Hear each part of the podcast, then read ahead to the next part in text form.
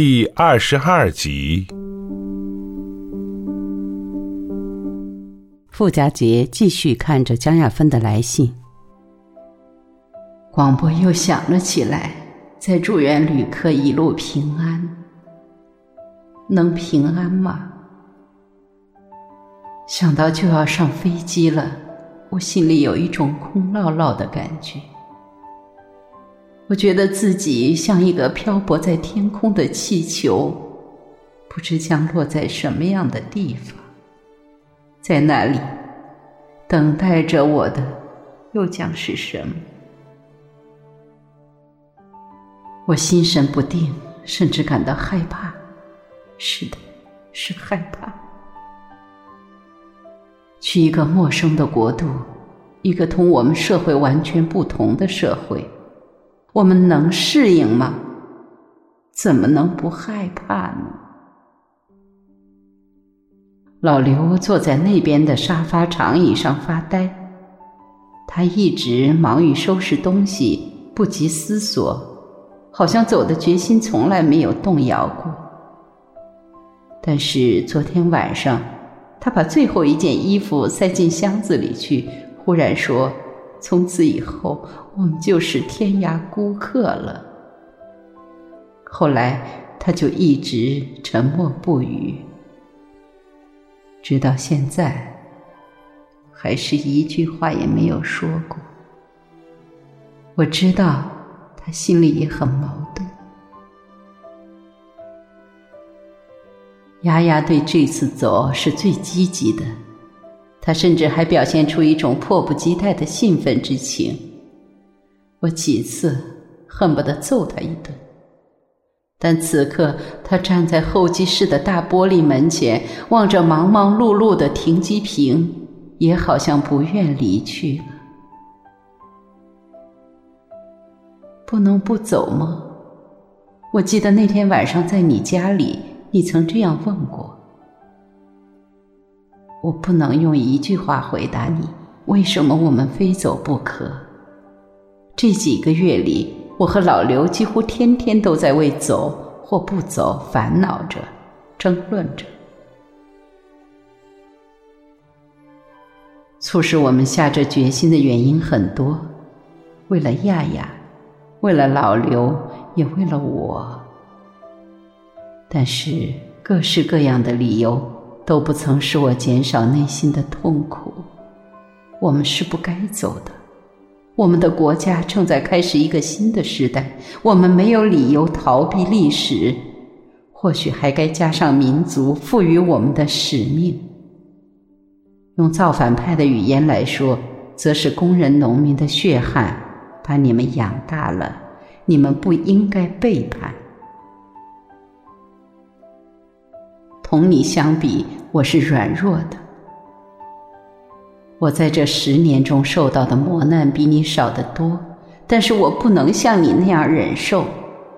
对于那些恶意的重伤、无端的诽谤，我常常爆发。这并不是我比你坚强，恰恰是我比你脆弱。我确实曾经想过，那么屈辱的活着，不如死了好。只是为了亚亚，我才打消了这种念头。老刘作为特嫌被关起来那几年，我能熬过来，能活下来，亲眼见到粉碎四人帮的胜利，连我自己都意想不到。当然，这些都是过去的伤心事了。傅家杰说的对。黑暗已经过去，光明已经到来。可惜的是，林贼四人帮造成的一代人的偏见，绝不是短期内就能改变的。中央的政策来到基层，还要经过千山万水，积怨难除，人言可畏。我惧怕过去的噩梦，我缺少像你那样的勇气。记得有一次批判白砖道路，那些占领医疗卫生阵地的沙子，点了你的名，也点了我的名。会后，我们一起走到医院的大门，我说我想不通，为什么刚有一点钻研业务的积极性就要打下去？以后再开这种会，我不会参加，以示抗议。而你却说，何必呢？再开一百次我也参加，反正手术还得我们做，我回家照样钻研。我问你，这么批你，你不觉得冤吗？你还笑了，你说我一天忙得昏头转向，没有时间去想他。当时我真佩服你，只是快分手时，你却嘱咐我，这种事你别告诉傅家杰，他自己的事就够烦的了。我们默默地走了一条街，我看到你的脸色是平静的，目光是自信的。你心里的想法是任何人都动摇不了的。我也明白，你是用多么坚强的毅力抵抗着那些袭来的石子，走着自己生活的路。如果我能够有你一半的勇气和毅力，我也不会做出今天的抉择。原谅我吧，我只能对你这样说。我走了。我把心留在你身边，留在我亲爱的祖国。不管我的双足走向何方，我都不会忘记故国的恩情。相信我吧，我只能对你这样说。相信我们会回来的，少则几年，多则十几年。等亚亚学有所长，等我们在医学上稍有成就，我们一定会回来的。最后，衷心祝愿你早日恢复健康。经过这场大病，你应该接受教训，自己多照顾自己。这不是我劝你自私，你的不自私是我历来敬佩的。我只希望你有一个健康的身体，我只希望中华医学的新秀能够吐出更多的芬芳。别了，你的好友亚芬，匆匆于机场。